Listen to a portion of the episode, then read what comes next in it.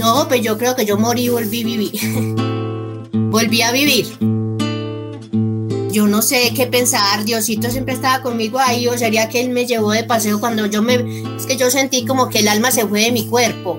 No era, no era mi día porque dice, dice el dicho que salvarse uno de las autodefensas es difícil.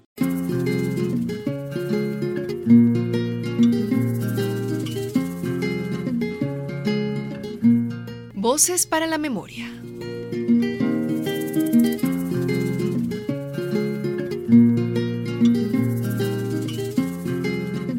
Marina y Ramiro son campesinos del oriente antioqueño. El desplazamiento forzado, la búsqueda de oportunidades y los temores les han significado habitar diferentes espacios. Sin pretenderlo, su vida ha sido un rodar y rodar. Bienvenidas y bienvenidos a este espacio para no olvidar.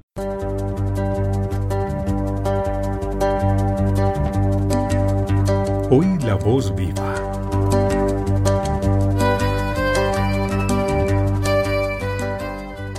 Somos una, una familia de siete, cinco hijos y ya mm, mi persona y la señora. Nosotros, yo soy la agricultura y la señora es ama de casa. Nosotros somos del Carmen, fuimos desplazados de la vereda de la Florida, por ahí yendo como para los lados de la madera, el Carmen de Viboral. Nosotros somos del Carmen de Viboral, vereda de la Florida. Eh, ¿Dónde queda el Carmen? Eso es un municipio del oriente antioqueño. Y la vereda donde nosotros fuimos desplazados fue, eh, queda en la zona sur del Carmen de Viboral, en límites con el Carmen y la Unión.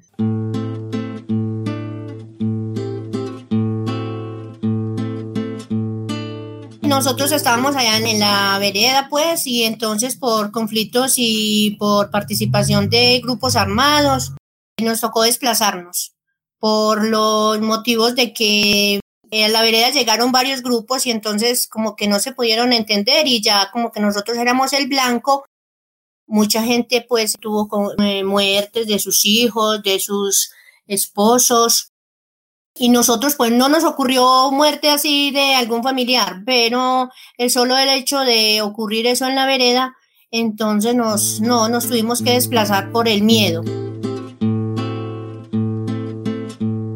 Uno se briega a quedarse, ir quedándose pues ahí en ese sitio, pues por motivo de que uno regresara, venirse al casco urbano, uno dice dónde voy a llegar, yo no tengo dónde llegar, aunque uno tenga los papás, hermanos y tenga pues familiares, uno siempre lo piensa dos veces porque pues venir a, a, incomodar a la gente, así sea familiares, pues no nos gustaría. Eso de desplazarnos, eso sí tuvo pues como que varias veces pensarlo, eh, esperando pues que todo se organizara y que todo se calmara, pero de ver que no, que antes se ponía más dura la cosa, porque eh, ya llegaban otros grupos fuera de los que estaban en la zona, entonces, no, ya tomamos la decisión de que de salir. Arroja de otra frontera tierra extraña, herido por la indecencia patria amarga. Pues yo fui la primera que me vine, me desplacé desde la vereda de la Florida hacia el Carmen de Viboral, porque ahí pues estaba mi familia y uno siempre busca que así sea pues a incomodar, pero pues eh, refugio en ellos. Y, y mi esposo y mi otro hijo, yo me vine con dos niñas, y él se me quedó con el niño. Eso fue muy duro porque uno se viene buscando pues eh, ampararse de, algo peligroso, pero igual se quedó la otra persona allá y entonces uno vivía muy inconforme ahí en el casco urbano. ¿Y cómo hacían para tener comunicación con, con el esposo, con las personas que se quedaron? No, pues eh, como eso, el, el, papá, pues decir, el papá de Marina, el chubia por ahí de vez en cuando, ya me decía, no, ya está bien, y, y no, y nosotros que por ahí los, ella se vino un, martes y al, al, sábado me vine yo con el hijo. Ya ahí nos aguantamos todos ahí donde, donde el papá de ella. Y ya listo, ya no, no volvemos por allá. Y entonces lo que tenían allá o la casa, esas cosas, ¿con qué arrancaron pues? ¿Cómo fue esa partida? Ah, no, eso fue una cosa maluca, porque nos vinimos así con prácticamente con lo que teníamos y, y así lentamente íbamos trayendo las cositas y, y ya lo poco que teníamos, así como ganaditos, lo fuimos vendiendo y la agricultura prácticamente no se perdió. Un actor armado hace presencia en un territorio, se establece por un tiempo y crea sus condiciones. Al tiempo aparece otro en la disputa por el poder territorial. Surge entonces el conflicto, y una población que no tiene nada que ver con él queda en medio y sufre las consecuencias. En la zona, en, un primer tiempo llegó la guerrilla. Con, esa, con ese grupo pues estuvimos mucho tiempo, pues eh, era difícil pues porque uno ver personas armadas alrededor de uno pues era para nosotros muy, pero lentamente como que nos fuimos eh, acostumbrando a verlos y ellos pues como que muy amigos de todas las, eh, las personas de la vereda. Pero en ese causo del tiempo, uno, dos o tres años, empezó ya como a oírse que venía otro grupo armado que se trataba de las autodefensas. Entonces ya empezó el susto, la inconformidad de nosotros, que, que nos, no, que qué peligro, que no sé qué. Entonces, no, pues la misma guerrilla nos decía que no, que ellos nos, nos amparaban, que ellos nos estaban cuidando, que ellos eran nuestros amigos, que tal. Que y no, siempre resultó de que siempre se entró pues las autodefensas y ya eso, como le contaba al principio, esos dos grupos ya ahí se enfrentaban y pues nosotros éramos como que los que estábamos ahí como que sin, sin para dónde coger. ¿Y por qué creen que a estos grupos les gustaban pues esa vereda, el territorio? Además que yo pienso que por ser tan montañoso, porque había tanta, tanta montaña, entonces ellos tenían a dónde, a dónde situarse. Y sí, ellos eran, pues los muchachos los, eran para nosotros, eran bien, pero ya lo que entró dentro de las autodefensas, ya ahí sí eso ya fue otra cosa más distinta. ¿Y la fuerza pública, ejército, policías, Sí, profe, también era otro, otro grupo, pues decir dos grupos, decía yo entre comillas, porque la verdad es que llegaban y uno, pues, ¿qué decía? A ver, viene ahí, viene quién? ¿Viene la guerrilla, vienen las autodefensas o viene el, ejército? Eran tres personajes, tres grupos diferentes, pero a la final usted los veía siempre los mismos, pero he ahí el dilema que ese era el problema que nosotros éramos los blancos de ellos, entonces uno si decía allí rojo, entonces tenía que decirle rojo a todos, porque entonces dice negro, rojo, entonces ahí estaba cometiendo error. O sea que no, eso era muy difícil escaparse uno con esas personas. Va su amor viviendo desterrado lejos, exilio voraz. ¿Y entonces para dónde se fueron? ¿Cómo comenzaron a hacer vida en otra parte? Pues a ver, después de que vinimos de allá y que ya estábamos todos pues unidos en, acá en el casco urbano del Carmen de Viboral, ya mi suegra nos desocupó una casa que tenía en el pueblo y dijo pues entonces que nos estuviéramos ahí. Pero como nosotros somos personas pues digamos de campo, ocupados, que nos gusta pues estar como activos, trabajando en el campo, pusimos en búsqueda con los amigos, con las personas que nos conocían, a ver si nos ubicaban, por ejemplo, en otra, en otro sitio más que no abrí, pues que no se haya oído decir que haya grupos armados. Y cogimos para entre el Carmen y Río Negro. Llegamos a una finquita y ahí pues ya tuvimos ya forma de que mi esposo trabajara porque él es agricultor. Yo ya con mi, mi, vaca o mis terneros, bueno, yo también soy una, una señora muy ocupada en cuanto a esas cosas del campo.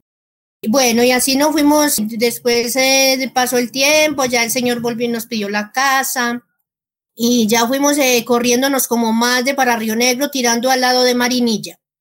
Llegamos a otra finquita y ya seguimos pues trabajando, ya mi esposo ya no era tan agricultor, sino que cuidaba animales, les cuidaba, pero a un señor, o sea, él trabajaba de cuenta de otro. Y luego ya volvieron y nos pidieron la casa. Es que ese es el de no, e, ese es cuando uno no tiene dónde vivir, ese es el rodar y rodar. Y entonces comenzar una nueva vida en otros lugares y de allí a otros lugares y así sin establecerse definitivamente en uno.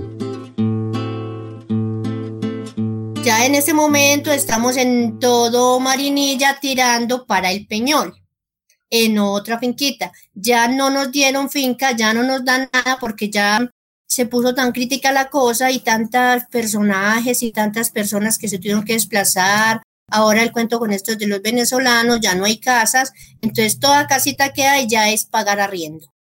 Es muy duro llegar a una parte donde no lo conozcan a uno, donde empiezan a detectarlo a uno que quién será, de dónde vendrán, pues qué clase de personajes seremos. Y no, nos ha ido muy bien pues porque nosotros, mm, modestia aparte, somos pues personas que muy calmaditas, muy, o sea, no tenemos como problema con nada y si de pronto llegamos a un sitio, una vecindad que de pronto haya conflictos con personas, pues uno evitar en, eh, en que en caer o en decir o poca amistad con las personas que, que se les ve pues como que tengan de pronto dificultad con vecinos. Ahora hablemos de las emociones. Pues para mí las emociones y todavía siguiendo una emoción muy triste porque pues a mí me han preguntado mucho que si una entrevista, que si quiere hablar del asunto, que si quiere hablar del tema. Entonces ha sido muy difícil porque son, no sé, a mí como siempre pues en la vereda siempre me pasan, me pasó como susto con esos personajes como fue las autodefensas entonces, ese susto que ellos me hicieron pegar se me quedó grabado. Entonces, lo que pasa es que las emociones no las he podido, pues, como superar. Yo donde llego, veo, por ejemplo, el ejército, digamos, pasa por aquí el ejército, por esta vereda o por donde he estado. Y como yo le contaba al principio, que como todos los personajes eran de la misma, del mismo uniforme, del mismo vestido, del mismo color, entonces yo todo lo asemejo a que son los personajes que me querían hacer daño allá en la vereda. Entonces la emoción mía todavía es muy, pues a veces me, me dan ganas de ponerme a llorar.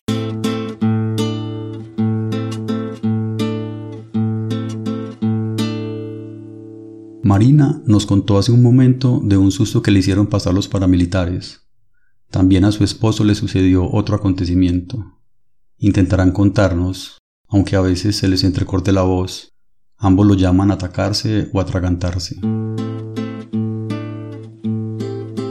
Sí, no, ya, a mí también me pasó pues algo muy similar.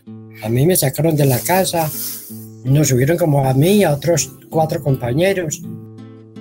Nos subieron hasta un alto y nos dijeron, bueno, ustedes saben quién, que los muchachos están por aquí, ustedes no pueden ocultar nada porque si no sepa que se mueren. Y mi esposo dice que también se atarantó un poquito, entonces le sigo contando. Lo que pasa es que en ese sitio, como le comentaba, guerrilla y paramilitares disputándose el territorio por lo que veo yo. Entonces cada vez que la, guerrilla quería hacerle mal a, las autodefensas y las autodefensas a la guerrilla. La guerrilla se robó un ganado por allá, por esa vereda, se robó un ganado en, en la vereda que linda a la Florida. Y como mi casa quedaba en borde de camino, la guerrilla pasó con el ganado. Entonces, lastimosamente, pues nos tocó ver porque, como le digo, es al borde del camino. Y a los cuatro o cinco días vinieron los paramilitares preguntando que un ganado que se habían robado, qué tal. Entonces yo les dije que yo sí había visto el ganado y que habían pasado a tales horas. Y me dijeron, ah, bueno, listo. Y se fueron y como a la hora volvieron. Me dijeron que no, que yo sabía todo, que porque la vecina me había dicho que yo sabía que quiénes eran que habían pasado con el ganado y yo le dije, pues que yo les dije a ustedes que sí habían pasado con el ganado. ¿Que quiénes eran? Yo no sé, gente como ustedes, así vestidos, pero decirles yo que quién fue, no sé. Y dijo, no, pero la vecina dijo que usted sabía que ta, ta, ta. Entonces eh, me cogieron y me amarraron las manos y me llevaron, o sea, se fueron conmigo y insultándome y diciéndome pues que yo tenía que saber, que pues palabras groseras. Y yo les decía que yo les había dicho lo que yo sabía o que si quería que los enredaran mentiras, pero que yo no sabía sino lo que yo, lo que ya les conté. Me llevaron como que dos, tres cuadras hacia arriba y me, me apuntaban con el arma, me insultaban y bueno, y después darme una manguita me tiraban y me hicieron arrodillar. Que tírese ahí de rodillas, entonces yo me tiré. Pero era pues, ya eso eran las autodefensas las que me, las que me llevaron y ya eso había mucha gente, habían por ahí 15 o 20 personajes de esos ahí por el camino hacia abajo y ya en, eso como que no sé, el que me hizo tirar otro dijo es que no, levántese pues a ver y váyase para la casa. yo ya me paré y me vine y, y yo había perdido el sentido, o sea, yo, yo, yo caminaba con ellos, pero yo, yo sentía que no era yo, yo como que era por el aire, como volando. la familia, los niños se me quedaron ahí en la casa llorando. Ellos le decían, señor, señor, mi mamá no sabe nada de eso. No, mi mamá no sabe qué. Y entonces ellos, pues nada, no, no hacían caso y, lo, y a mí me llevaban y me llevaban de para arriba. a lo que ya venía así como por toda la gente que, que, venía, como le digo, como 15 personajes que yo tenía que volver a pasar por de ellos, así yo ya de regreso, unos me decían que no, que no llore, que, que ellos no le iban a hacer nada, que ellos no podían hacer nada, que no sé qué. Y otros se reían y se burlaban de mí, y, pero ya llegué a la casa y mi esposo estaba trabajando, pero él no se dio cuenta de lo que había pasado. Cuando llegamos a la casa y los niños pues se aferraron de mí, fuimos a buscar al esposo que estaba para los lados de atrás de la misma finca trabajando. Ya llegamos a un él y dijo que qué pasó, que porque lloraban y ya le contamos. Y ya, sí, desde ahí empezó ya, fue como a, a pensar en que era mejor salir de allá. Cuentas un tiempo cruento, desterrado lejos, horas exilio voraz. No, pues yo creo que yo morí y volví a vivir. volví a vivir. ¿Qué cree que la salvó? Pues sí, es, yo no sé qué pensar, Diosito siempre estaba conmigo ahí, o sería que él me llevó de paseo cuando yo me, es que yo sentí como que el alma se fue de mi cuerpo. Cuando, cuando ellos me dijeron devuélvase, yo sentí como que volvió y aterrizó el alma, o sea, que volví como que se me descargó el, el alma en el cuerpo. ¿Qué cree, cree que me salvó? Pues no sé, tendría suerte o siempre Dios está con nosotros y no era, no era mi día porque Dice, dice el dicho que salvarse uno de las autodefensas es difícil. Sí, es un hecho muy duro el que le tocó vivir, muy fuerte. Y de ahí en adelante, entonces, ustedes tomaron la decisión ya definitiva de partir, me imagino. Sí, ya nosotros nos, nos vinimos, como, te, como le digo ahora, para aquí, para, para el casco urbano del Carmen de Viboral. Como le digo, ya hemos pasado pues ahí la suegra, luego una casita, otra, hemos pasado aquí donde estamos, hemos he estado como en cinco o seis casas, porque como le digo, pues por nosotros uno no, uno se queda ahí, pero ya el dueño como que le da miedo pues tener, por ejemplo, en la última, cuando nos vinimos para acá, vivimos 14 años, que fue otra finquita entre eh, Marinilla y el Peñol, pero de allá también ya nos dijeron que teníamos que salir, o sea que aquí donde estamos en el Alto de Chocho, entre el Marinilla y el Peñol, apenas llevamos tres meses. Cuando la geografía se hace absurda y mueres cada metro lejos de cuna, vas tu amor viviendo desterrado lejos, exilio voraz.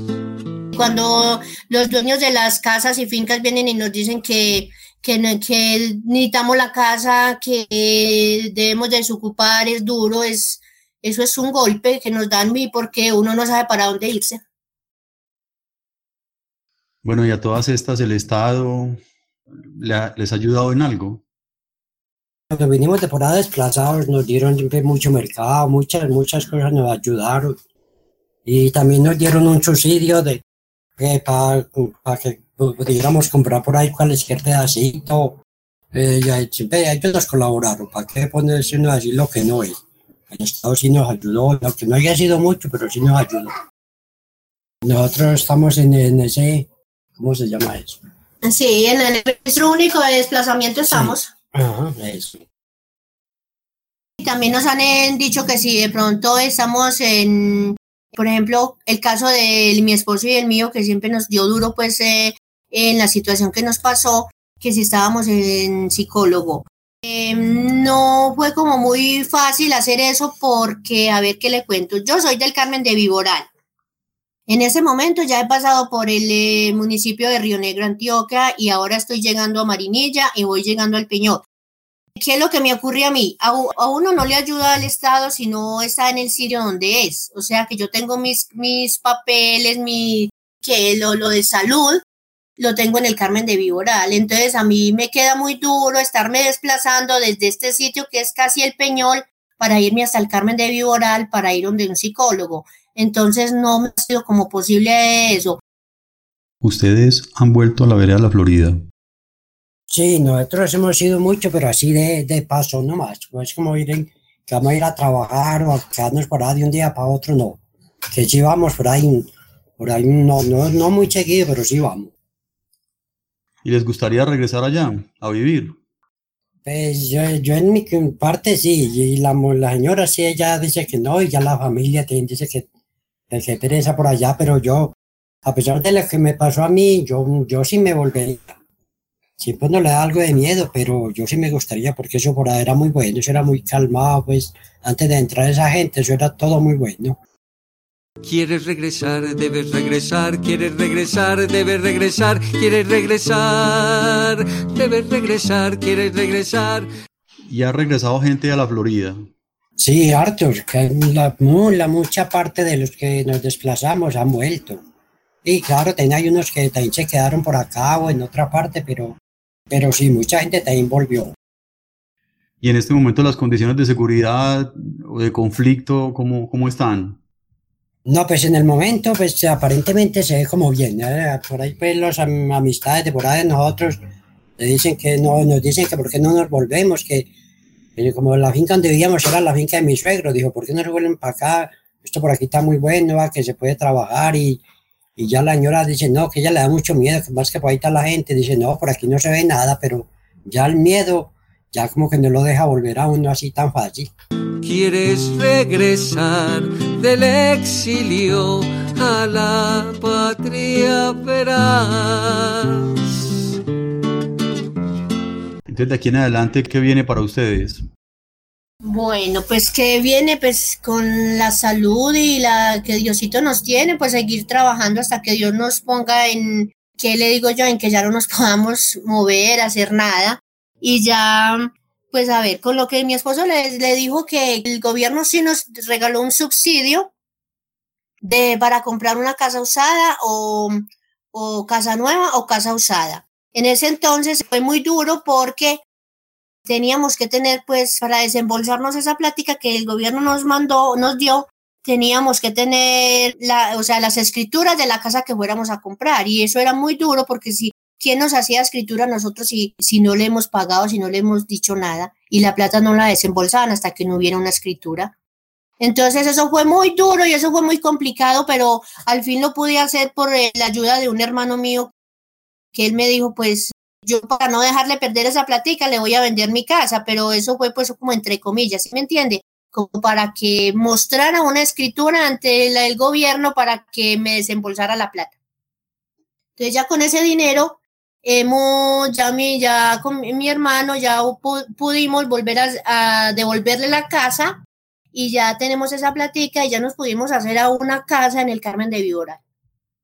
Entonces ya con tanta ayuda pues que, no sé, que la gente nos da y que mi hermano me hizo, eh, ya hemos pudimos comprar una casa en el Carmen y pues de aquí ya si Dios lo permite, si ya no podemos trabajar ni ya no podemos porque ya vamos estando siempre muy mayorcitos, nos iremos para la casa ya a esperar allá los hijos que vayan a visitarnos.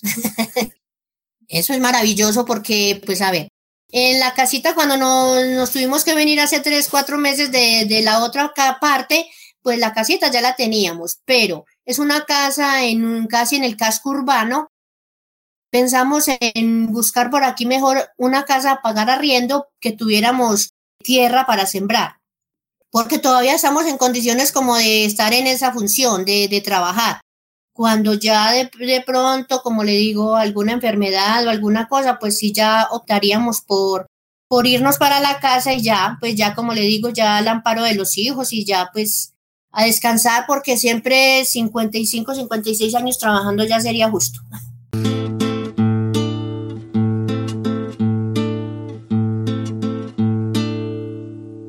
En ese momento tengo dos hijas que son casadas y viven en el Carmen de Víbora.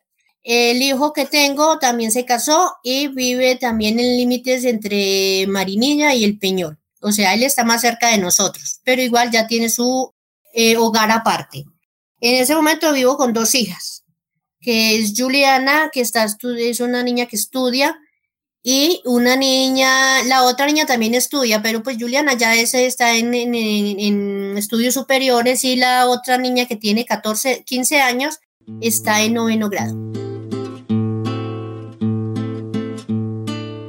56 años trabajando la tierra y no cuentan con la posibilidad de una pensión. Nosotros en nuestra ignorancia, allá en la vereda en la del Carmen, la Florida, pues nunca nadie nos habló de una pensión. O sea, eh, nosotros como campesinos y, y trabajadores de, de, la tierra, pues usted sabe que para nosotros no empezamos como a pagar un subsidio como para tener esa pensión cuando ya seamos adultos en ese momento yo digo, ¿qué pasó ahí? Que pues como que nadie nos dijo, nadie nos... Entonces yo pensando que el gobierno, porque no tiene como, como una ayuda, un amparo como para estas personas como nosotros, que, que no, pudimos pagar un, un, una cotizar pues para esta vejez. Y nosotros tampoco lo hicimos, pues porque, a ver, no sé si sería la pobreza o nadie nos ayudó en, en, abrirnos los ojos y decirnos, vea, para la vejez, vea, hagan el esfuercito, vayan pagando esa platica, pero no. Entonces yo digo que, que el gobierno como tener amparo con esas personas. No quiero irme sin preguntarles algo que he preguntado también en otras entrevistas. ¿Por qué creen ustedes que, que existe la violencia en Colombia? ¿Por qué existe el conflicto en Colombia? ¿Por qué existe el conflicto? No, pues a ver, yo pienso que el conflicto existe por muchas razones, por, por, a ver, por faltas de empleo, ay, no sé, no sé qué decirle. En todo caso, pues, eh, no, no, no, no tengo como una claridad en, en, responderle el por qué el conflicto armado. Pues uno quisiera que todo fuera en paz y que todo fuera, pero pero mire que la vida se trata es como de conflictos, mire si, si una vecindad, si usted no la lleva con un vecino y si usted también se pone de, altanero, entonces mire que tampoco va a ser igual. Entonces yo, yo supongo que esas personas así que, que se meten a nuestros territorios disputando algo es porque por falta de oportunidades, digo, digo yo, de, de, de, que los empleen, de que estén ocupados, de que no estén pensando en cosas pues así tan groseras como nos ocurrió a nosotros. O yo también pienso que de pronto es por porque ya tanto, tanto vicio, ya la gente no quiere trabajar, sino que, que sí, como estar en la vida buena, no es como nosotros los viejos antiguos que nos gustaba trabajar, ahora los muchachos, mm, feo será decirlo, pero no quieren sino vivir bueno. Entonces ya por eso es que se, se, se ven tantas cosas.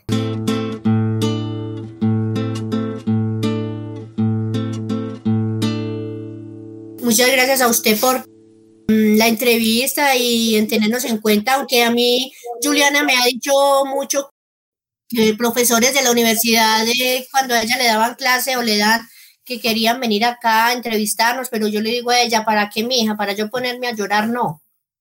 Porque es que yo me ataco y me pongo a llorar. Profe, ¿y por qué esta fue virtual y no los está viendo? Me aceptaron, sí. Pero yo, les iba a decir que quería ir a, conocerle, a conocerlos allá en la casa y conversar. Me les iba a meter al rancho. No, no, tranquilo, profe, claro que sí, no. Cuando quieras, bienvenido. Muy bueno, muy bueno no charlar con la gente así que, que se apresta para uno conversar con ellos. Y pues aprovecho para felicitarlos por, por la hija que tienen. Juliana es muy destacada, ya actúa como una profesional estuvo con nosotros en el Observatorio de Ruralidad y Paz. Muy, muy, muy destacada Juliana. Es una, bueno, es una muy buena profesional. Tiene una muy buena hija y con unos grandes valores y espero que le vaya muy bien en, lo laboral, en la vida en general. Qué bueno, profe, sí, nosotros también a ella la, la queremos mucho y ella nos quiere mucho a nosotros. Ella se le nota pues que ella, ella por, da la vida por nosotros. Ya la que va a llorar soy yo.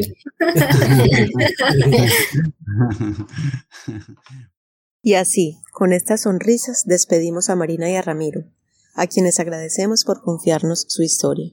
También a su hija Juliana por facilitar el contacto y el encuentro. A quienes nos escuchan, un aprecio enorme por seguir nuestro programa.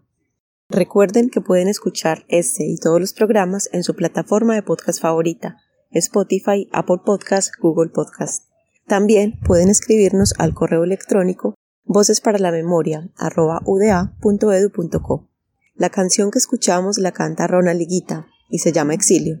Se encuentra en el álbum Tocó Cantar, disponible en versión libre en el lugar de SoundCloud del Centro Nacional de Memoria Histórica. En la conducción, elaboración del guion y producción de este episodio, Alderid Gutiérrez. Voces para la Memoria somos Lady Ruiz, Natalia Cardona, Aldrid Gutiérrez y Ana María Tangarí. Voces para la Memoria, un espacio para no olvidar.